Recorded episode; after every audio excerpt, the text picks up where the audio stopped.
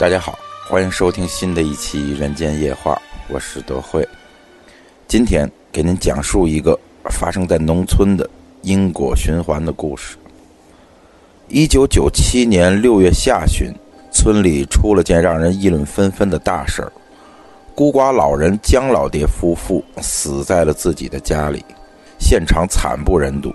第一个发现姜老爹夫妇死亡现场的是邻居陈老爹。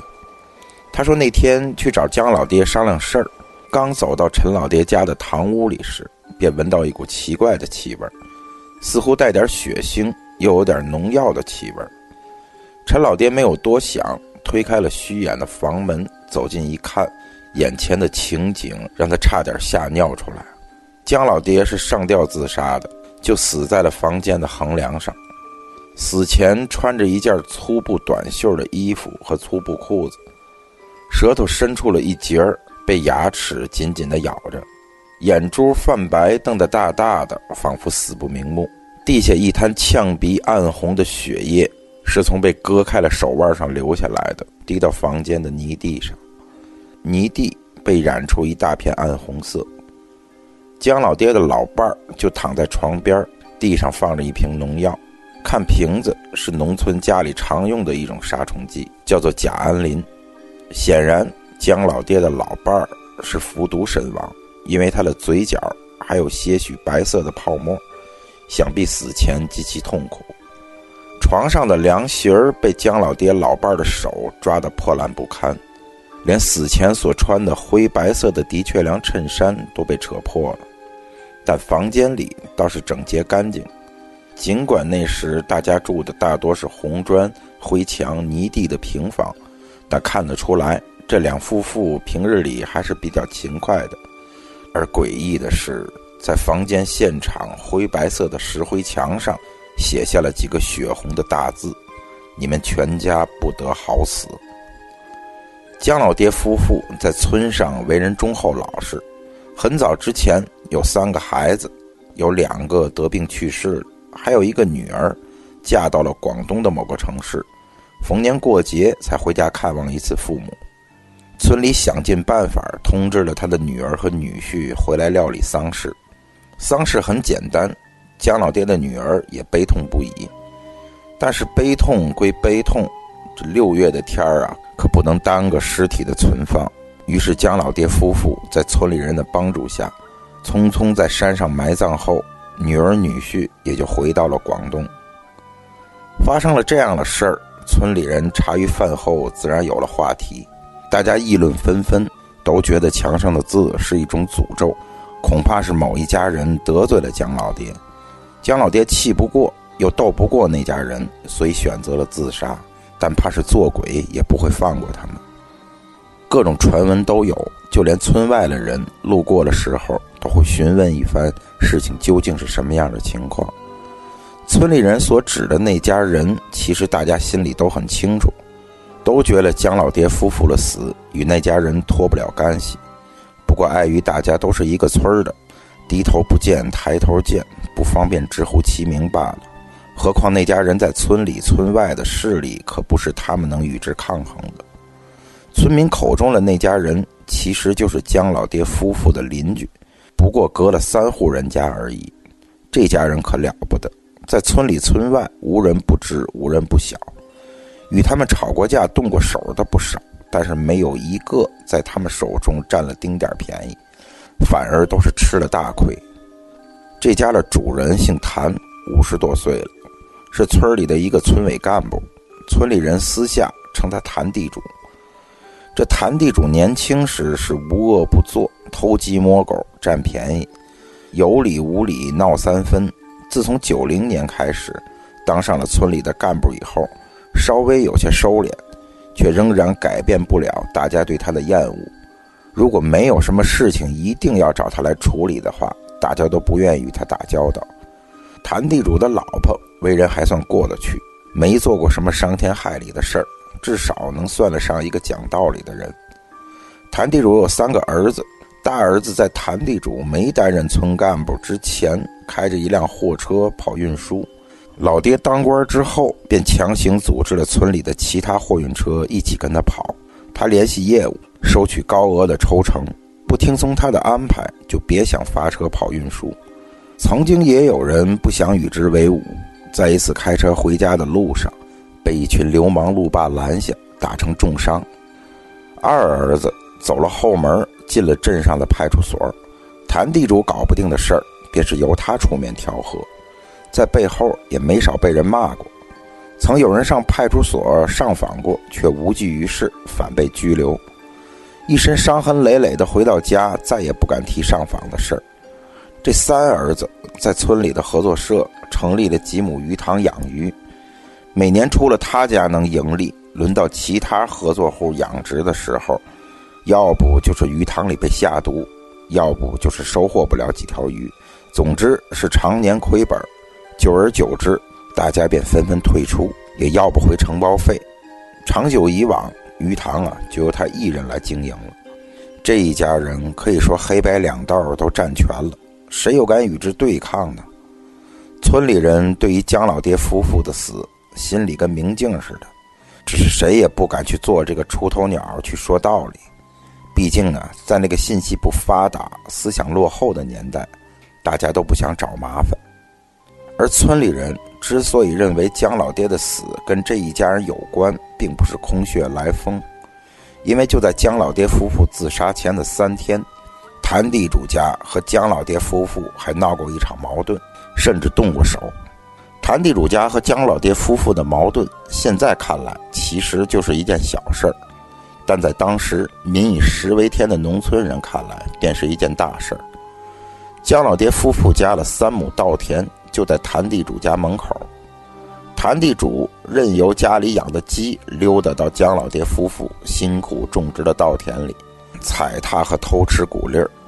姜老爹上门与之讲过情，赔过笑脸儿，谭地主不理不睬，反而骂了姜老爹一顿，说我家的鸡去你家地里，我有什么办法？我总不能给他圈起来吧？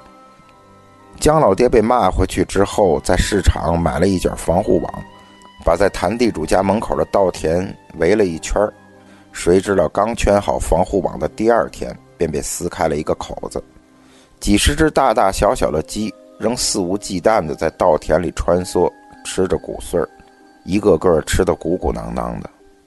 姜老爹又找上门与谭地主理论。说这双抢还没到，我家的稻谷就要被你家的鸡给吃光了，你们也得管管啊。可谭地主他还是那句话，这是鸡的事儿，我可管不了。姜老爹气不过，但也没办法，临走时扔下一句狠话，说明天再看见你家的鸡在我田里，我就见一只杀一只。谁知这句话被谭地主的大儿子听到了，一声不吭地抄起了一根笤帚。打了姜老爹一顿，打的那是鼻青脸肿，浑身是伤。就因为这件事儿，姜老爹的老伴儿又找上了门，拿着一瓶农药，坐在谭地主家的门口找谭地主要医药费。可这屁股还没有坐下一分钟，谭地主的三儿子就放出了他家两条看守鱼塘的大狼狗，差点没把姜老爹的老伴儿一只手给咬下来。姜老爹气不过，报了案，结果等来的。却是谭地主在镇上派出所的大儿子，自然也没能落下好。就在那天，姜老爹夫妇坐在自家门前嚎啕大哭，说：“这世上啊没了公道，为何好人这么难做，恶人却横行呢？要是有一天自己夫妇俩死了，做鬼也不放过这一家人。”所以大家都说，姜老爹夫妇的死与谭地主家脱离不了干系。墙上的那句话肯定是针对谭地主一家所说的。将姜老爹夫妇埋葬后没多久，双抢就开始了。双抢在农村的意思就是抢收水稻、抢种秧苗。水稻在南方一般种两季，七月早稻成熟后要立刻抢收完毕，耕田插秧务必要在八月上旬完成。如果晚了季节，收成会大减。而那个时候，农村里还没有收割机和插秧机，一切都要靠人工双抢，是很忙碌辛苦的。从早到晚，大家都是在与时间赛跑，与烈日作陪，自然姜老爹夫妇的话题便告一段落了。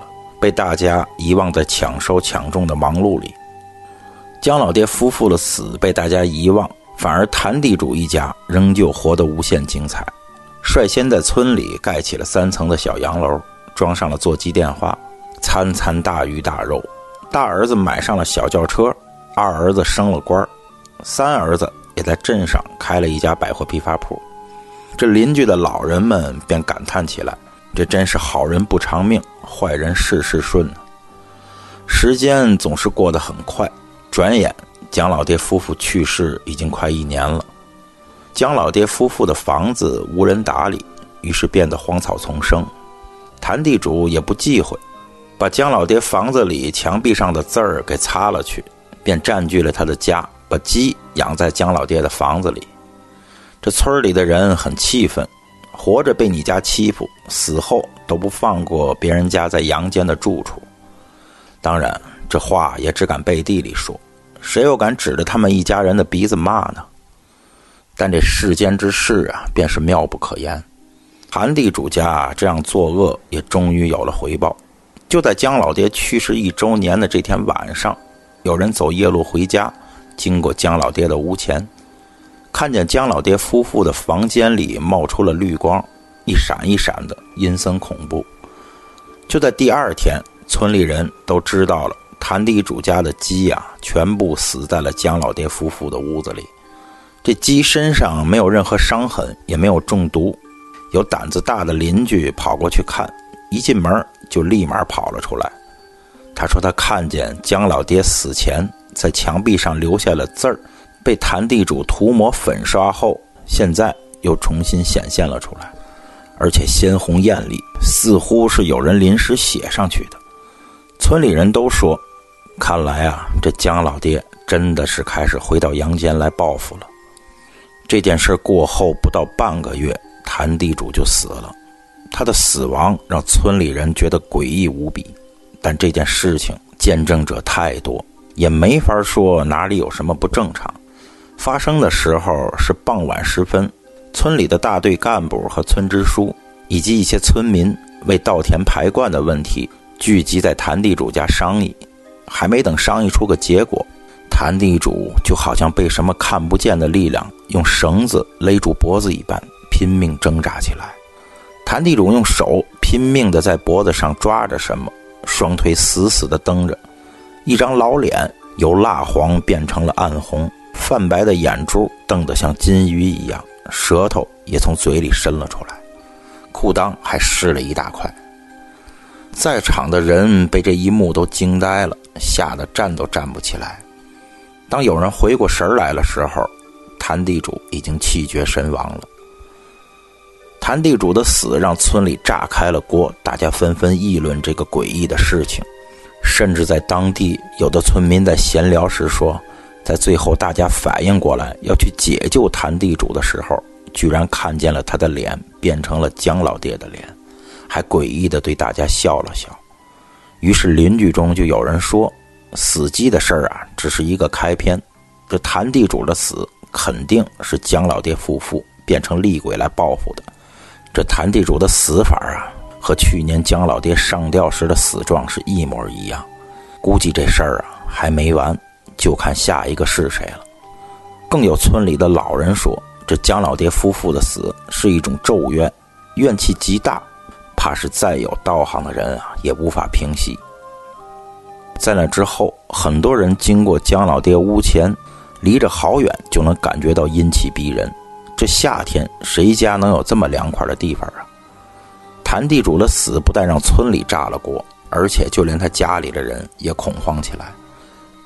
谭地主埋葬后，谭家的几个儿子，便请来了一个据说是有点道行的道士，到谭家施了一通法。道士说要去姜老爹夫妇的屋子看看，结果就在进门后还没有一分钟，道士便狼狈不堪地跑了出来，边跑边说：“这屋子煞气太重，你们另请高明吧。”吓得围观的人群一哄而散，都跑回了家。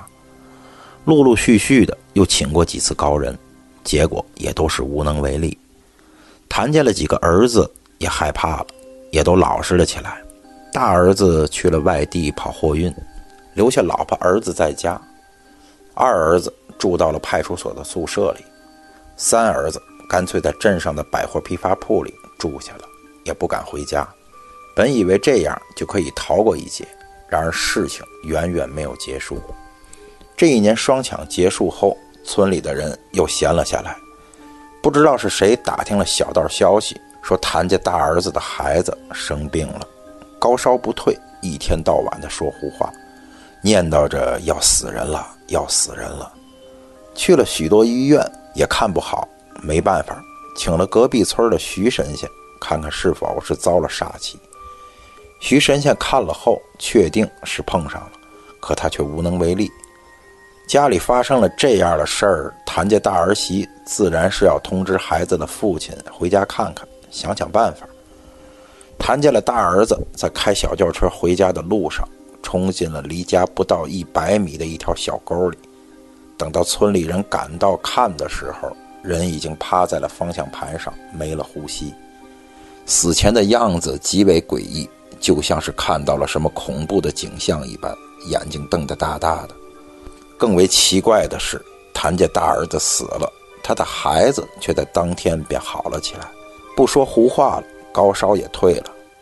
谭家大儿子的死让谭家陷入了悲伤与深深的恐慌中，他们也觉得这事儿啊不会这么巧，或许真的是姜老爹夫妇来报复的。尽管之前他们半信半疑，可事到如今，不由得他们不信。村里的人也纷纷议论着：“这真是恶有恶报啊！”谭家剩下的两个儿子禁不住大儿媳和家里其他人的唠叨，或许也是怕死亡的报复落在自己的身上，于是全家人选了一个日子，带了香烛、黄纸和鞭炮，到了姜老爹坟前跪拜，还请了一群道场先生在其坟前做了一场法事。这让村里的人真是啼笑皆非，在姜老爹生前对其不恭敬，死后又去做这些马后炮的事儿。姜老爹坟前的法事并没有什么波折，谭家人事后也平安的回到了家里，似乎事情就这么过去了，至少谭家平静了几个月，同时在村子里的言行也稍许收敛了一些。转眼间临近新年。村里家家户户都开始操办起年货，忙碌的时候，大家便不再去想那些与自身没多大关系的事儿，包括姜老爹和谭家人的恩恩怨怨。小年儿的前一天，谭家的三儿子关了铺面，回到村里。晚饭过后，和村里的人打起了扑克。本来大家是不想跟谭家的三儿子一起打牌的，可是人家一定要加入。你硬是不让，未免太不给人家面子了。于是，一群人打牌的打牌，看牌的看牌，便玩了起来。牌过三局，这谭家老三的手气似乎有点不顺，连输了三局。俗话说，这打牌看人品，谭家老三的人品和牌品似乎啊，都属于下流的那种。这输牌给钱是天经地义的事儿，可这谭家老三怎么也不肯拿出钱来。推脱着下次再给，于是就有人不高兴了，随口说了一句：“唐老三，你今天是不是被鬼附了身了呀？你这手气不太好啊。”谭家老三听到这句话，马上就火了，将手中的牌一摔，站起身来，便朝人吼道：“老子没钱给你，你能把我怎么样？就算姜老爹两公婆的鬼站在老子面前，老子也不怕他。”他老伴儿不是喝药死的吗？你要他老伴儿出来，看看老子再给他一片，让他再死一次。说完，便气冲冲地离开了。有人就说了：“这活人啊，不能随便说死人，更不能拿死人开玩笑。”就像是梦想成真一般，谭家老三当天晚饭时便死在了家里，而且就是中毒死的。更巧的是，让其中毒的。也是贾安林，谭家隔壁的邻居事后说出了事情的经过。当天，这家人正在吃着晚饭，饭还没吃完，便听到了来自谭家的呼救声。等他们跑到谭家一看，谭家老三已经躺在了厨房的地上，口吐白沫，一只手似乎在握着什么。一个空的农药瓶子倒在了地上。问过其家人才知道，回来后的谭家三儿子在吃饭的时候说要喝点白酒，于是站起身来，踉踉跄跄地往橱柜走去，打开柜门，拿出了一瓶甲氨林，拧开盖子，就咕咚咕咚地喝得一滴都不剩。